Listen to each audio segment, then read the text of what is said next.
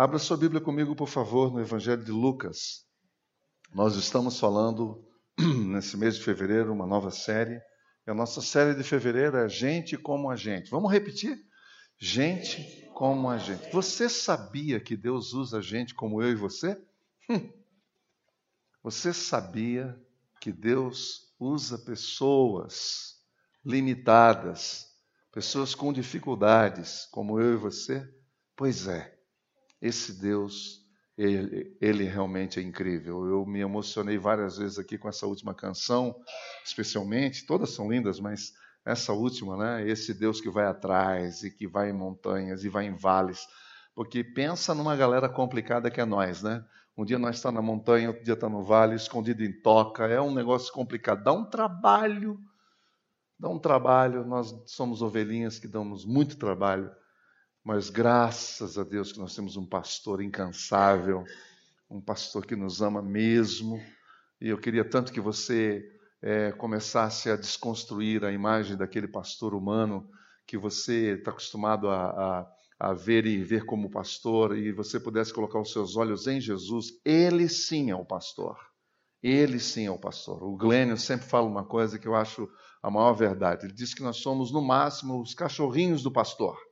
Então, quem já viu aqui um filme sobre pastoreio, coloca lá no Google que você vai ver. Vai aparecer provavelmente algumas, alguns rebanhos ou do Rio Grande do Sul ou de alguns países da Europa, e você vai ver aqueles pastores com cães de guarda. Aquele cãozinho, que o, o pastor dá um assovio, o cãozinho vai lá e dá um sinalzinho, dá uma latidinha, a ovelhinha vem. É no máximo isso, que o pastor mesmo é aquele que deu a sua vida por nós e é sobre ele que nós vamos falar aqui nessa manhã.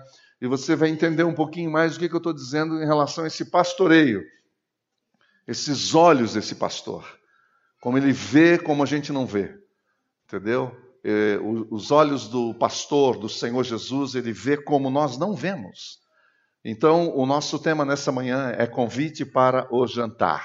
Bom, como era um jantar, daqui a pouco vem o almoço, mas nesse caso realmente era um jantar e foi um convite feito a Jesus, e você já vai ver o texto. Eu convido você para lê-lo comigo. Lucas capítulo 7, versículo 36 a 50. A leitura é, é muito importante. Eu digo que uh, mais da metade do sermão é entender o texto. Se você ler o texto, prestar atenção na, na narrativa, se você entender o que, que o autor está dizendo aqui, metade já foi. Mesmo que o pregador vá para lá ou vá para cá, entendeu?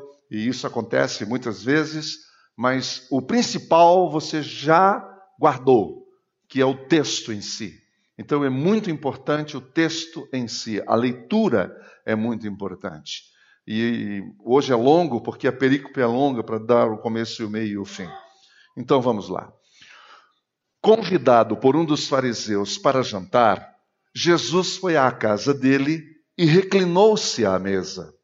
Ao saber que Jesus estava comendo na casa do fariseu, certa mulher daquela cidade, uma pecadora, depois você vai saber o que é, trouxe um frasco de alabastro com perfume e se colocou atrás de Jesus, a seus pés.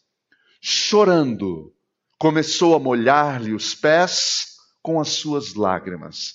Depois os enxugou com seus cabelos beijou-os e os ungiu com perfume.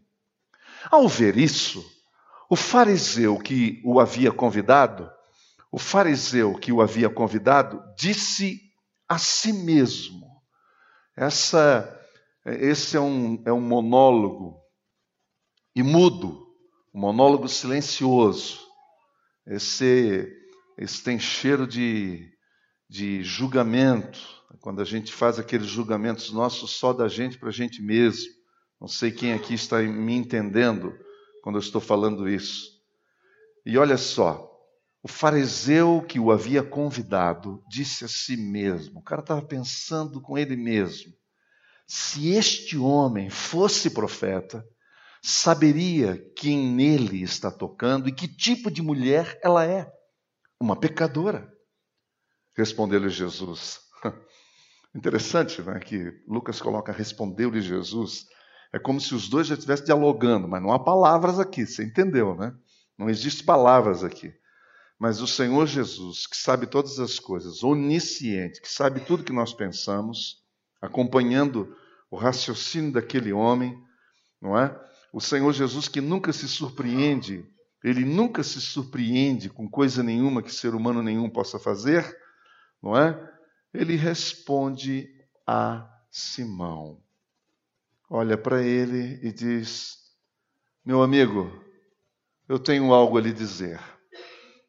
Você sabe o que eu me admiro em Jesus? É que ele não tem medo de pessoas. Ele não tem medo de falar as coisas.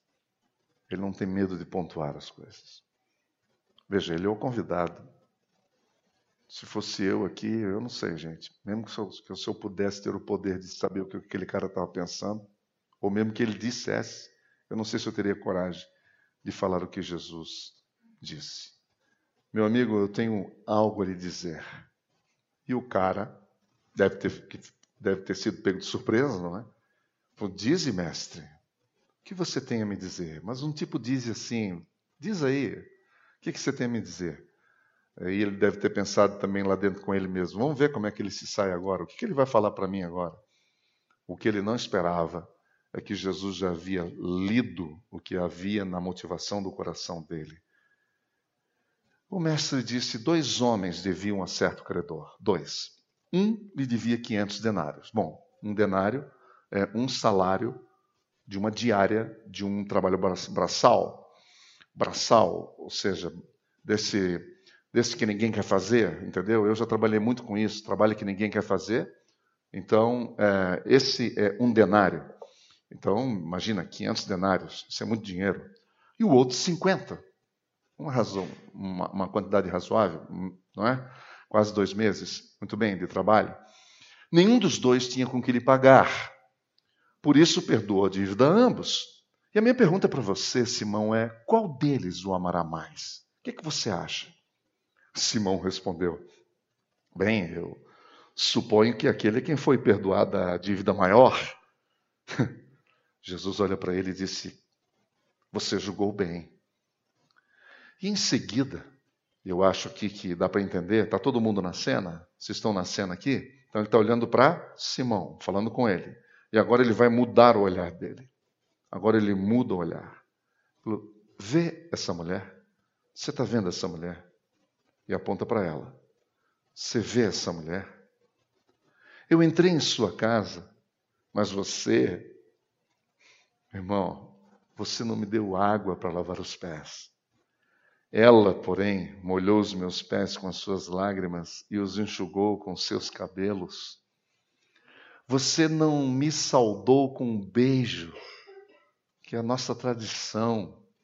Você não me deu um beijo no rosto, como a gente sempre faz, especialmente eu que fui seu convidado, mas essa mulher, desde que entrei aqui, ela não parou de beijar os meus pés. Você não ungiu a minha cabeça com óleo, que faz parte da nossa tradição. Todo mundo faz isso aqui na nossa terra. Mas ela derramou perfume aos meus pés.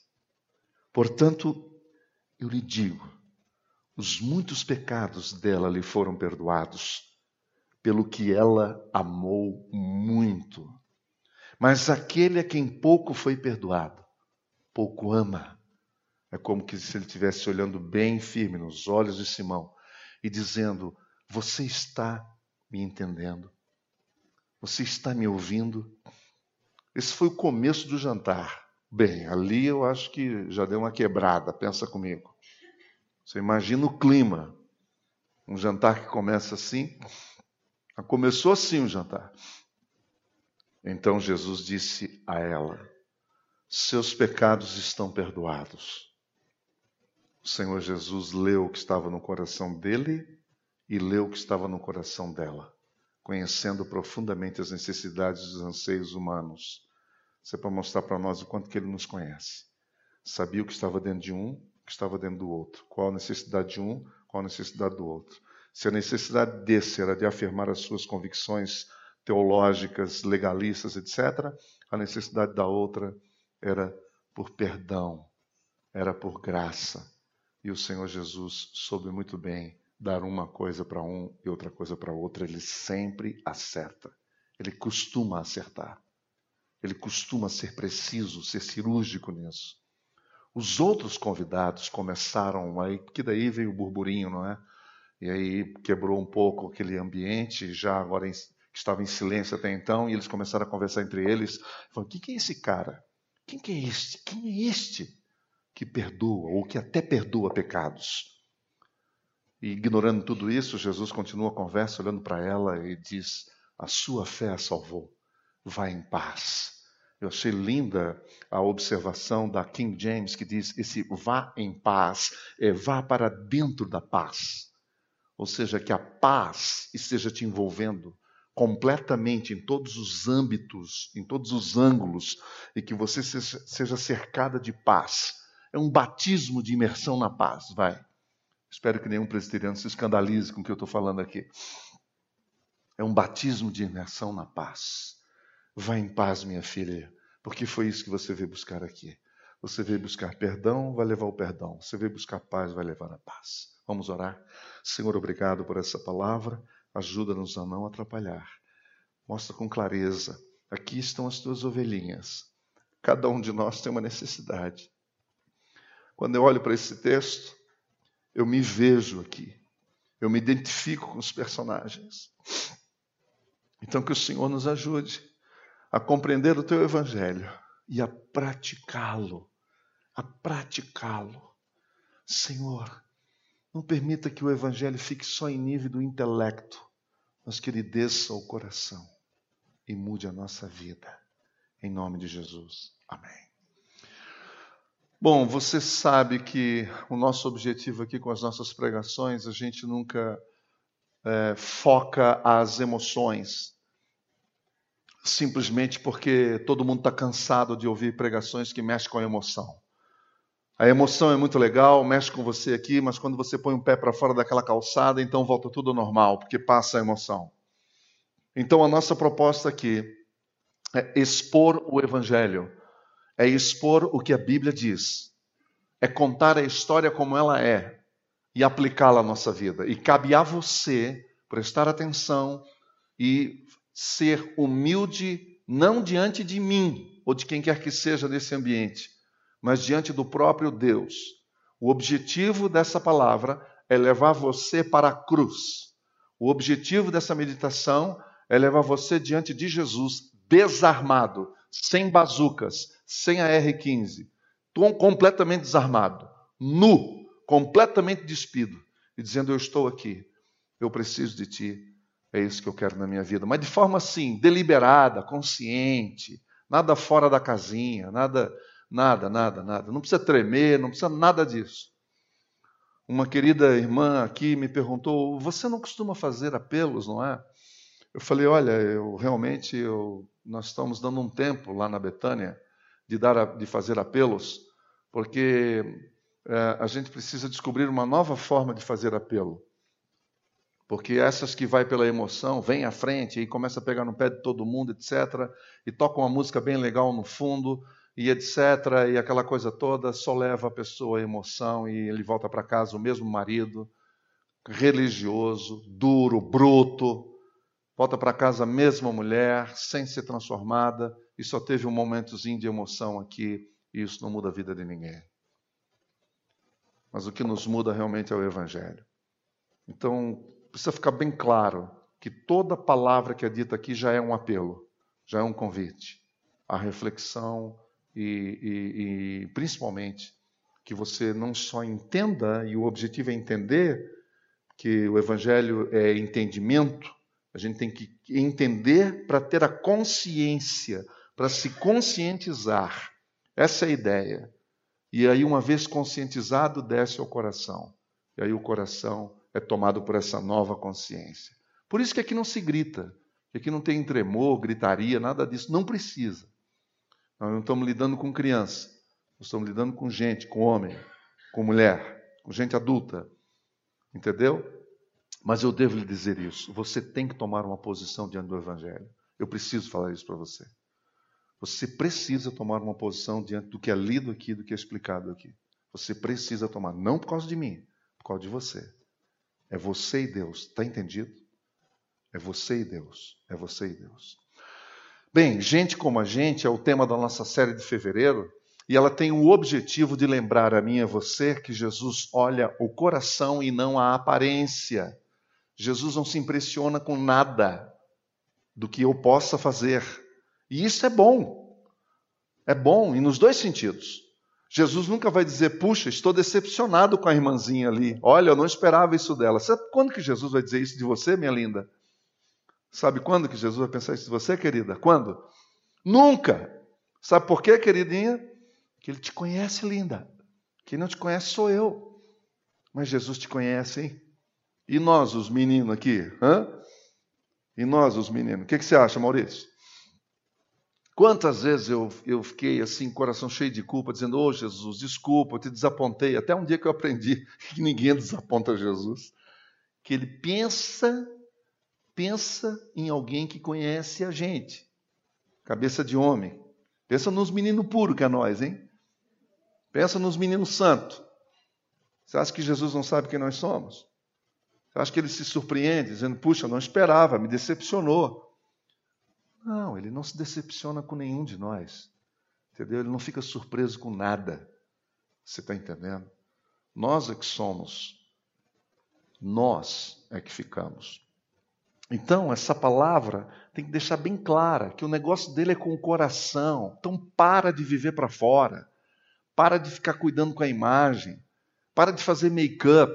Entendeu? Não, irmãos, pode ficar tranquila que aqui não é proibido ficar bonita, não. Tem que ficar mesmo, cada vez mais bonita.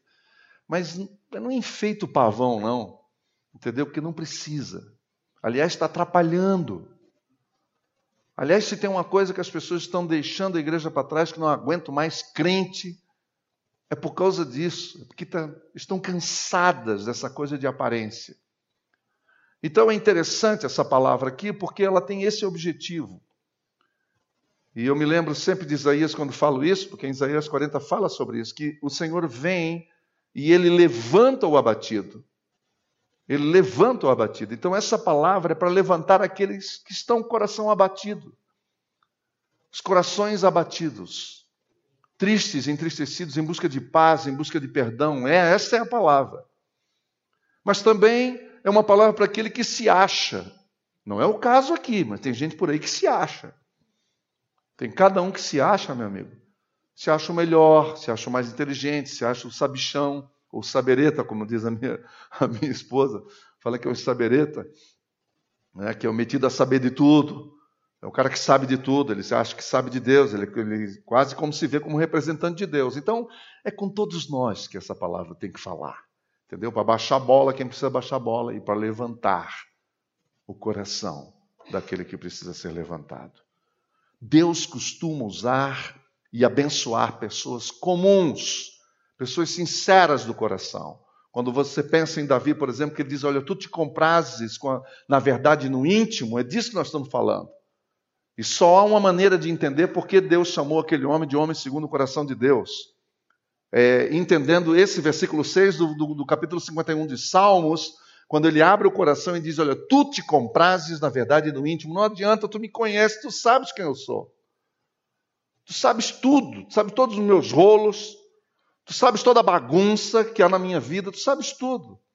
Então, do Senhor eu não consigo esconder nada. Então, a mim parece que são corações assim que o Senhor usa e quer gente assim. Ele não quer gente perfeita, gente metida perfeita, gente que acha que é perfeito. Não, pessoas quebradas, destituídas de qualidades, de virtudes, aos olhos da sociedade, aos olhos da igreja, da igreja visível. Ele usa. Se tem coração quebrantado, arrependido, contrito, humilde, o Senhor Jesus não resiste e nos muda, e nos muda para sempre. Amém, meus irmãos? Então, essa é a história narrada por Lucas e poderia ser a história de muitos de nós uma história da vida real, uma história que poderia acontecer na casa de cada um aqui. Era um jantar, como tantos outros que o Senhor já havia participado, mas algo estava para acontecer que o tornou diferente de todos os demais. Como fariseu, o anfitrião Simão, pensa num cara que estava orgulhoso de, naquela, naquela noite, receber na sua casa Jesus. E ele convidou outros amigos, não foi só um jantar entre os dois, ele convidou vários amigos para estarem ali, entendeu? E ele sabia muito bem quem era o seu convidado para o jantar naquela noite. Jesus de Nazaré, estava muito claro na cabeça de Simão isso, ele sabia diante de quem ele estava. Aquele que que as pessoas estavam completamente voltando atenção para ele. Ele era muito popular a essa altura, muito conhecido já. E Simão sabia que aquele que era aquele que as pessoas diziam que comia com pecadores, que era chamado de comilão e bebedor de vinho, não é? Bebedor de vinho. Aliás, diz que Jesus não gostava de vinho, e é verdade, você tem razão. Jesus não gostava de vinho, vinho ruim, ele gostava de vinho bom. Então, o mesmo que curava aos sábados e frequentemente batia de frente com as tradições e legalismos dos religiosos, os quais Simão era um representante mor. Imagina isso. Então, ele sabia quem era o seu convidado. Então a pergunta é simples: né? por que Simão convidaria uma figura tão polêmica para jantar em sua casa? Acho que você está entendendo. Se você conhece uma pessoa e sabe que ela não concorda com você, que ela não, que ela não é corintiana, por exemplo, né, e convidar na sua casa para jantar naquela noite, você convidaria? nós temos dificuldades com isso. Porque essa coisa de comer junto para nós tem que ser com gente que a gente gosta. Gente, pessoas com quem a gente gosta de estar. E é interessante porque a lei aqui é muito clara quanto ao trato com os hóspedes. E ninguém precisa ensinar isso para Simão, porque ele conhece isso desde menino. Ele é um fariseu, lembra? Um fariseu. E não era qualquer um que podia ser fariseu. Então, ele sabia o tempo todo que a lei dizia, ou o que a lei dizia, a respeito de receber bem os convidados. Ele sabia todos os passos. Ele estava por dentro de toda a etiqueta. Mais do que isso, não era apenas uma etiqueta não era apenas uma convenção, eu quero que você entenda isso, é do ponto religioso, da perspectiva religiosa. Isso era a lei religiosa que dizia que era obrigado a receber bem e tinha os passos. Tinha os passos que eram dados para cada refeição dessa, quando um convidado de honra era levado para dentro da casa de alguém. Então, por isso que a impressão que dá nesse caso é que Jesus foi convidado não para ser honrado em sua casa, Sabe como? Mas uma boa oportunidade para questioná-lo, para colocá-lo na parede, num três canto, como a gente diz. Porque o, o menosprezo de Simão foi tão claro, foi demonstrado de maneira tão clara, a falta de trato no recebimento do mestre ficou evidente diante de todos. E eu particularmente desconfio que os outros convidados já deveriam ter observado isso achado aquilo estranho. Mas ninguém ia falar nada, não é? É a casa de Simão, você está louco? Quem tem coragem de enfrentar esse cara? Quem tem coragem de questioná-lo? Ninguém tem coragem de questionar esse homem.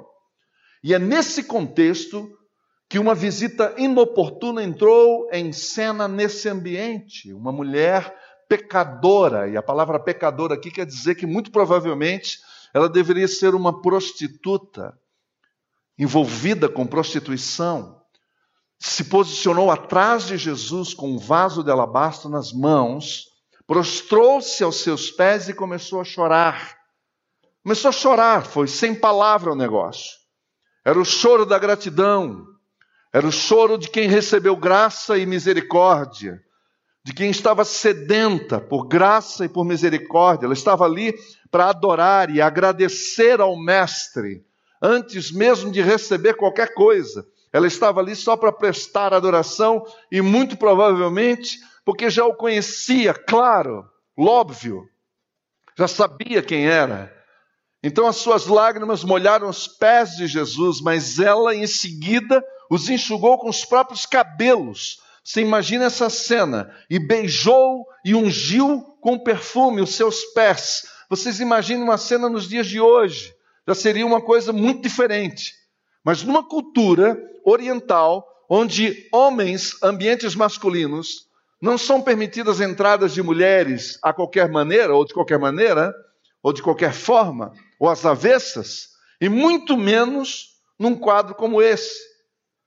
Então, diante dessa cena, o, o, o fariseu, o hospedeiro, falou consigo mesmo. E ali ele já começou a, a dar vazão ao que estava dentro dele, ao que estava dentro dele, as suas próprias cobiças. E agora eu queria que você pensasse comigo.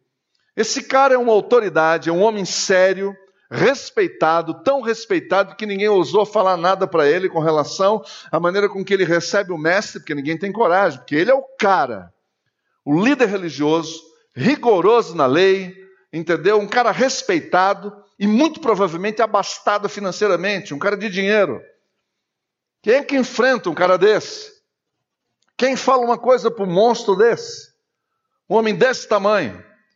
Então é interessante, porque ele está ali orgulhoso de receber Jesus em sua casa. E como ele é diferente daquela mulher. É incrível. Ele é muito respeitável, ela tão desprezada. Ele é um líder religioso, ela é uma mulher da vida. Olha que contraste. Ele vive para defender os padrões de conduta e ela para quebrá-los. É isso. Pergunte aos moradores da cidade para escolher qual dos dois é mais piedoso e todos escolherão Simão. Pergunta para aquela moçada que estava ali na casa. Pergunta para os vizinhos dele. E todos, sem hesitar, sem titubear, escolheriam Simão. Não, ele é o nosso cara. Ele é o clérigo religioso, respeitado. Qualquer um escolheria Simão. Menos Jesus. Hum menos Jesus, exceto Jesus. Jesus conhecia os dois. Ele escolheu a mulher e ele nos fala o motivo. Ele nos fala o porquê. Simão convida Jesus para jantar em sua casa, mas o trata como um parente indesejado. Alguém aqui já levou aquele cunhado mala para almoçar na sua casa? Aí alguns de vocês estão pensando, é, e eu estou sendo cobrado e ele não para de me dizer, eu quero almoçar na sua casa. Tem uma galera que é assim, não tem? Uma pessoa, aquele cara que está sempre querendo almoçar na sua casa e você não está muito afim, cara, que pensa num cara mala.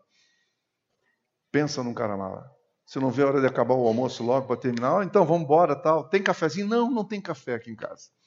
Não tem nada aqui em casa. Dá comida e que é aquela presença indesejada deu a impressão de que a presença de Jesus era um pouco assim.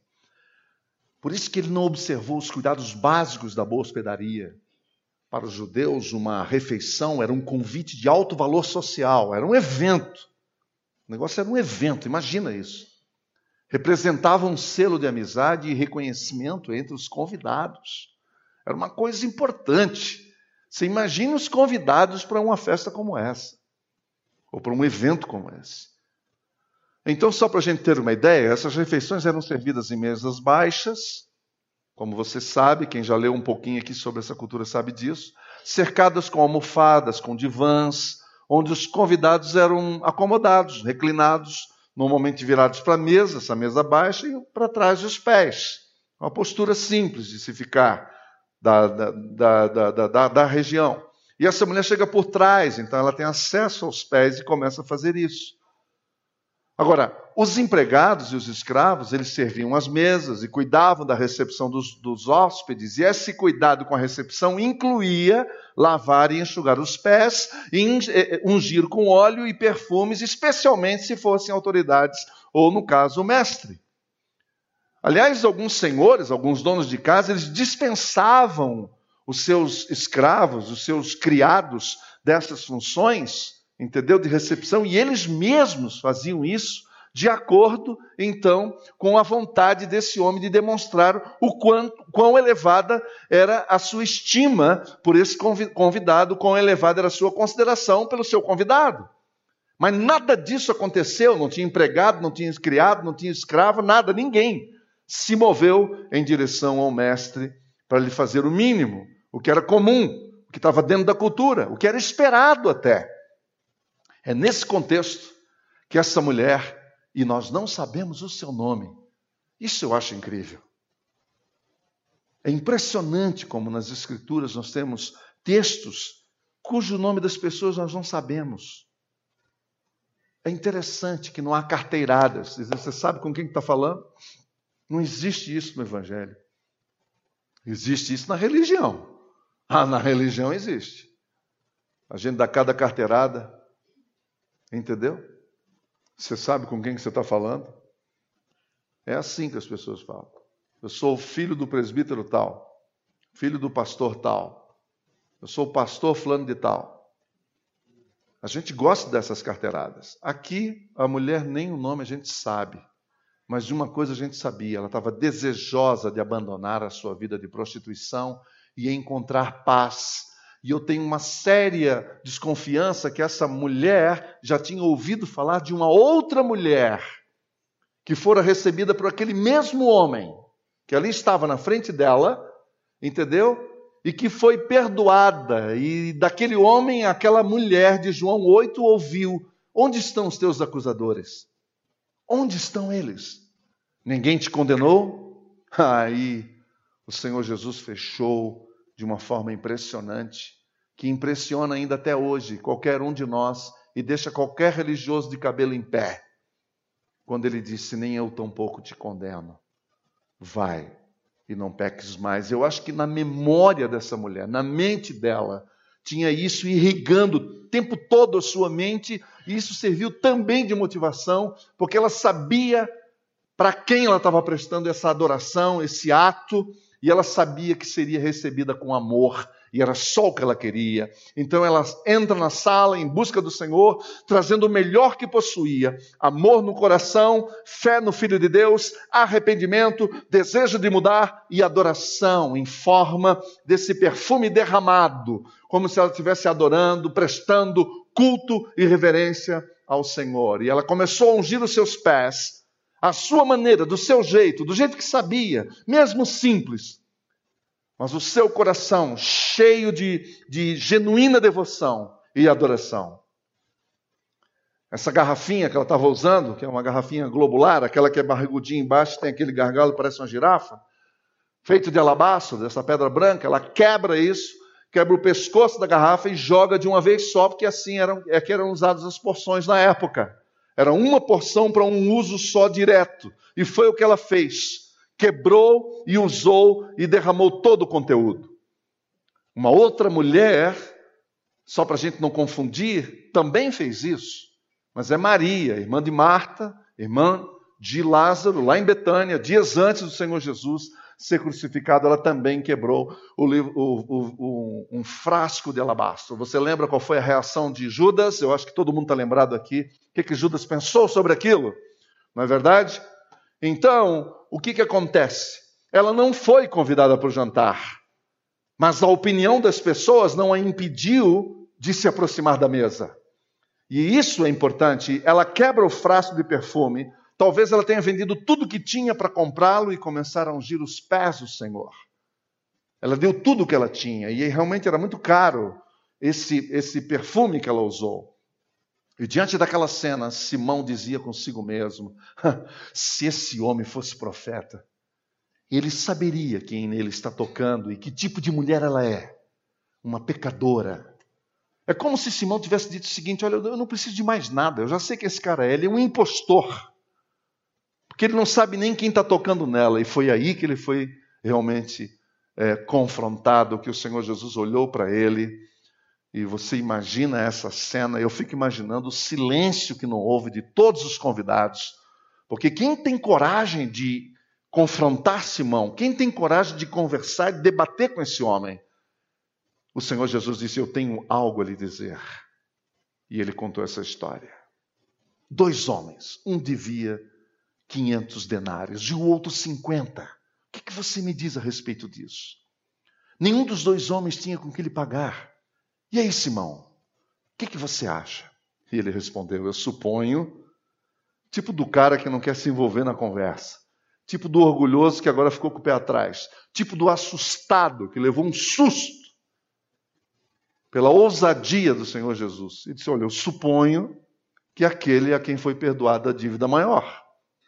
E o Senhor Jesus olhou bem para ele e disse: Você julgou bem. E aí começa um momento de graça, um momento de misericórdia naquele jantar. Na verdade, o jantar já estava sendo servido. Era isso que estava acontecendo ali. O melhor prato já estava sendo servido.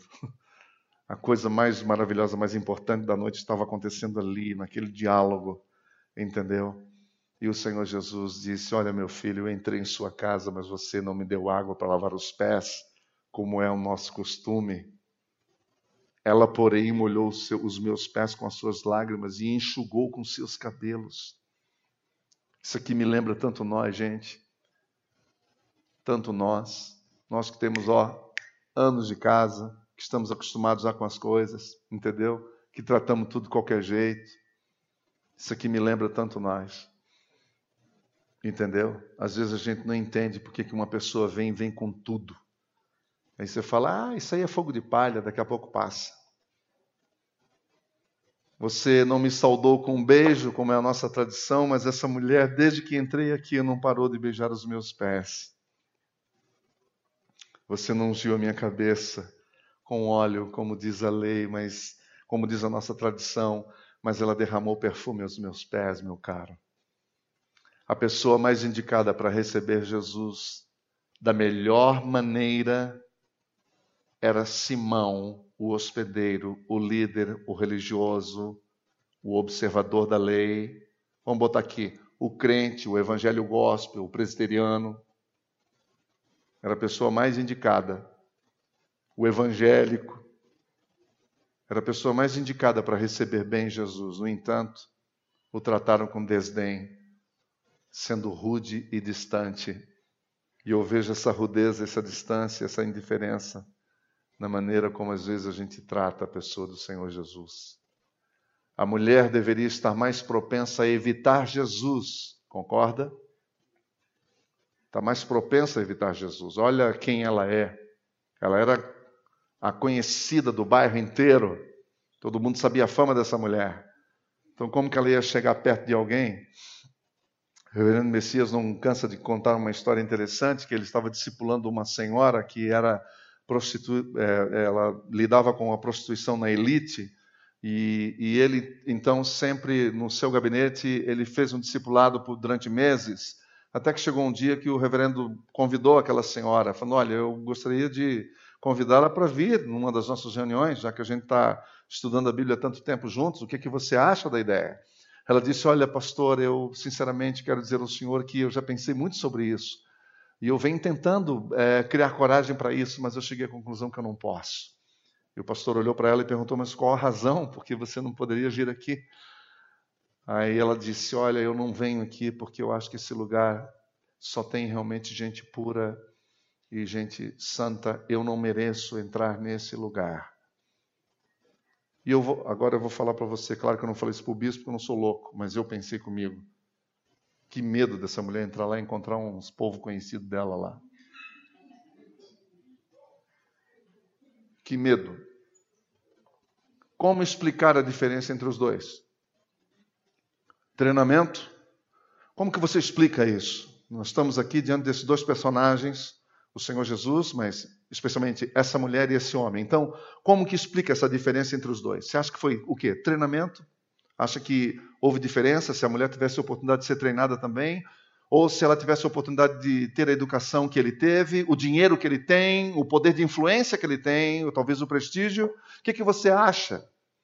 Onde é que está a diferença entre os dois? O respeito que as pessoas têm por um e por outro? A reputação? Hum. Não, porque Simão a superava com bastante folga em todos esses quesitos. Só dava ele, ele é o cara, lembra? Contudo, há uma área na qual a mulher deixou Simão para trás, mas há léguas, assim, comendo poeira.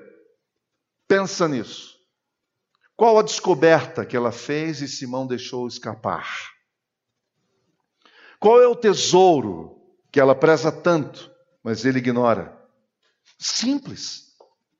O grande amor de Deus que nós cantamos aqui nessa manhã de várias formas. O grande amor de Deus. Não sabemos nem onde e nem como ela o recebeu.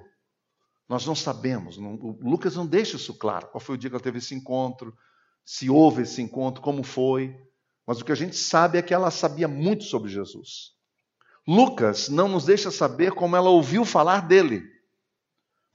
Mas uma coisa está bem clara aqui: ela está sedenta pela presença do Senhor Jesus. Ela está sedenta pela presença do Senhor Jesus. Ela está sedenta de perdão por causa da culpa que ela carrega consigo. Sedenta. Sedenta de perdão por causa da culpa. Sedenta porque está quebrantada e arrependida. Sedenta porque cansou de procurar amor onde só havia sexo.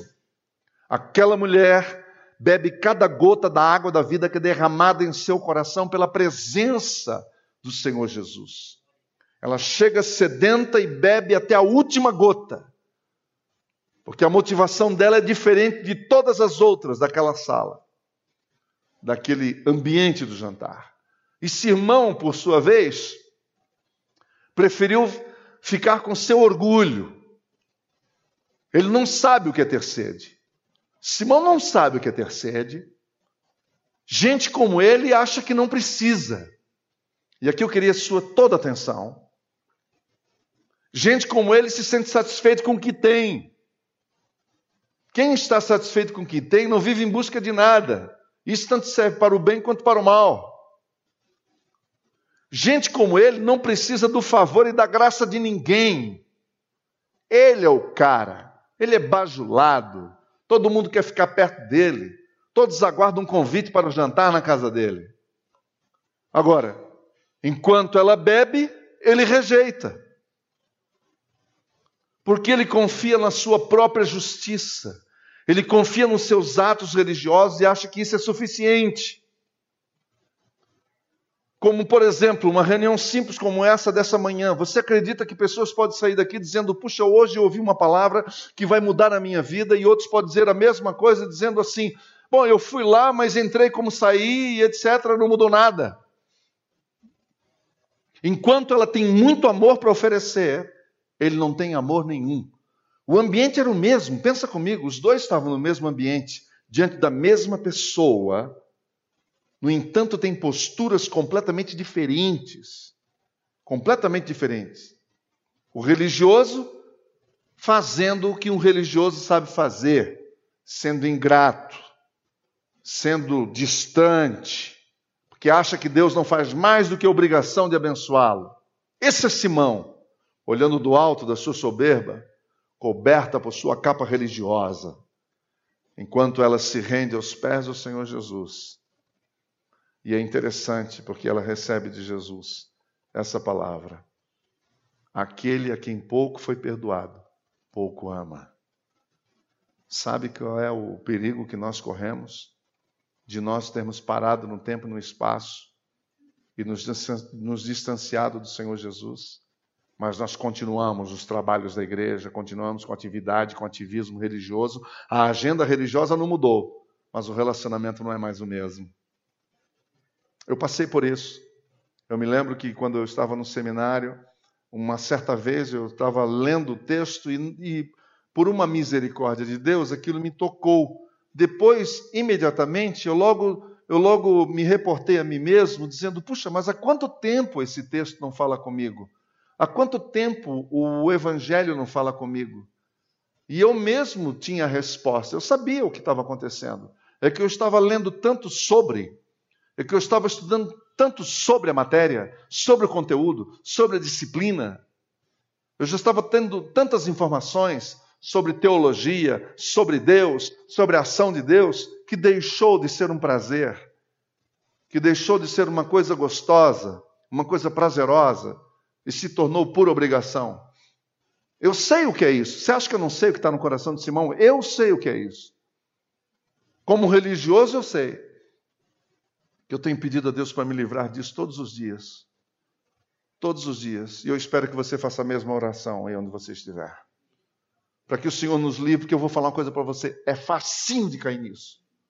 Fácil de cair nisso. Então, para você conceder amor, primeiro precisa recebê-lo. Para eu e você concedermos amor, você tem que receber amor. Sabe por que você não tem empolgação de falar do amor de Deus?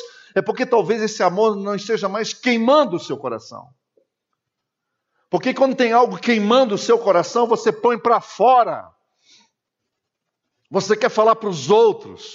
Você está apaixonado. Quando tem alguma coisa maravilhosa dentro de você, você quer compartilhar com os outros. Você quer distribuir isso. A grande lição que nós precisamos aprender aqui é: o Senhor Jesus sabe quem nós somos e o que está dentro de cada um de nós. Agora presta bem atenção, por favor. Eu vou repetir. O Senhor Jesus, ele sabe quem nós somos. Não há nenhuma pessoa nesse ambiente aqui de hoje de manhã que o Senhor não conheça profundamente que ele não saiba profundamente. E ele sabe o que está dentro de cada um de nós. O Senhor Jesus, ele não tolera, não tolera hipocrisia. Ele não tolera cinismo. Sabe o que é um, um sujeito cínico? Que é aquele que sabe que está errado, sabe que está fora do foco, mas ele diz: depois eu vou bater um papinho com ele e vou resolver isso. E vai postergando, vai passando para frente, passando por cima de todo mundo, acha que não está sendo observado. Esse é o cínico, tem desprezo pelos outros, é arrogante, ele é um fingido. Esse é aquele que provoca aquele tipo de pensamento assim, quando aquela esposa chega e me diz, pastor, eu não entendo como que ele vai lá e continua o mesmo. Isso é cinismo. Eu não entendo. Quando alguns homens chegam para mim e falam, pastor, mas me explica uma coisa. Ela está ouvindo a mesma coisa que eu ouço. Como que ela pode continuar a mesma? Isso é fingimento, é cinismo, é sarcasmo, isso é prepotência. Eu queria dizer uma coisa para você. Não tente. Não dá certo com ele. Não tente ser cínico com o Senhor. O Senhor você não engana. Você pode me enganar e esse é facinho. E tem mais. Você pode ter a postura que você tiver, não se preocupe, eu não vou. Você, primeiro que você vem aqui como voluntário, você não vem aqui obrigado. Você vem aqui porque você quer. Você fala assim: olha, eu quero ir lá. Aí você veio. O fato de você estar ouvindo essa palavra hoje foi um primeiro uma posição sua, dizendo: olha, eu quero ouvir. Então você não tem, ok? Você não tem nenhum compromisso comigo, ok? Mas com o Senhor não. Que comigo é uma coisa, Agora, com Deus é diferente. Eu não sei se você está entendendo o que eu estou falando aqui. Comigo você pode brincar a hora que você quiser. Com o Pai, não. Por amor à sua vida, se você ama a sua vida, pense seriamente nisso. Pense seriamente. Então, não tente. Porque Ele sabe quem nós somos. Ele sabe qual é a real motivação nossa. Então, tome cuidado. Não tente enganá-lo. Não tente enganar, leve a sua vida a sério. Se você está pulando cerca, reveja. Ninguém descobriu ainda. A Bíblia diz: sabe o quê? Que um dia o vosso pecado vos achará. Se você está enrolando, está mentindo, está criando rolo nos bastidores, e até hoje não foi descoberto, por isso que você acha que você é o cara, você é mais inteligente que os outros, mais esperto que os outros. Deixa eu falar uma coisa para você. Ele está te observando. Isso não é medo, não, e não, também não é ameaça. É só para você saber, porque o dia que você for atropelado, aí você vai saber o que, que é. E não é por um carro aí fora, não, pelo amor de Deus. Sim, porque tem crente que pensa assim, né? Aconteceu um acidente e falou ah, a mão de Javé lá em cima do outro lá.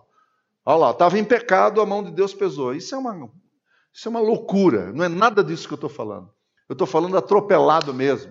É Deus te pegar de jeito. É Deus chegar e dizer: vem cá, vamos parar com essa meninice aí. Vamos parar com essa meninice? O que é que você acha? Será que não está na hora de parar com isso? Será que não está na hora de virar homem, não? Será que não está na hora de você virar uma mulher, deixar de ser menina? A onça está bebendo água aqui hoje de manhã, né? Mas com todo o meu amor e com todo o meu coração, deixa eu falar isso para você. O meu compromisso tem que ser com o Evangelho. Quando nós tomamos uma decisão de começar a Betânia, nós tomamos uma decisão, foi uma escolha. Se a gente quisesse um auditório grande, cheio de pessoas, nós faríamos, nós íamos por uma outra vertente, uma outra avenida. Mas nós escolhemos o Evangelho. Nós escolhemos o Evangelho. E o Evangelho, quem escolhe o Evangelho já sabe já sabe que está ali não é para agradar pessoas. Que o meu compromisso, em primeiro lugar, é com Deus, depois com você. Mas primeiro é com o Senhor. Primeiro é com o Senhor, depois com você. Bom, quem já me conhece há mais tempo aqui, eu não preciso nem ficar explicando quem que eu sou para você. Se eu já fui teu pastor no passado, que eu já cuidei de você, entendeu? Eu vou continuar cuidando do mesmo jeito. Só que tem uma coisa: eu caí num vale, eu caí num buraco e eu perdi o medo. Eu perdi o medo de falar a verdade para você, e aí é você e Deus. Quando nós estamos juntos na sua casa, a gente brinca, faz para lá e faz para cá, mas tem hora e hora. E agora é a hora de eu falar isso para você: toma cuidado, bota a barba de molho. Porque com Deus a gente não brinca. Eu vou falar para você qual é a diferença entre um ímpio e um homem de Deus uma mulher de Deus. Sabe qual é a diferença? É só uma: é a maneira como você trata o pecado. É a maneira como você trata o pecado. Tozer escreveu um livro, Cinco Votos para se obter poder espiritual. Eu aconselho você a ler. Não é grosso, é fininho assim. Tem, acho que quantas páginas tem lá, Mara? Umas 10, 15 páginas? Acho que máximo. Não sei, bem pequenininho. Cinco votos para se obter o poder espiritual. Entendeu? Sabe qual que é o segundo voto? Ele diz: leve o pecado a sério. Trate o pecado seriamente. Então não brinque com o pecado. Tome cuidado. Não tente enganá-lo. Deus não se impressiona com você, você entende? Deus não vai dizer, não, mas olha, veja ele, ele vai nos cultos, olha que bonitinho. Olha lá, ele dá o dízimo. Olha, ele não é uma gracinha. Olha como ela canta. Olha como ela se posta na frente dos outros. Você acha que Deus se impressiona com isso? Você acha? Meu amigo, depois que ele disse não para Moisés entrar na terra prometida, ele fala não para qualquer um de nós. E quem que você pensa que foi Moisés? E quem que você acha que você é na ordem do dia? Abre o olho, viu, o varô aí. Você fica esperto, que o negócio hoje está pegando para o teu lado aí. Brincando. Deixa eu falar para você.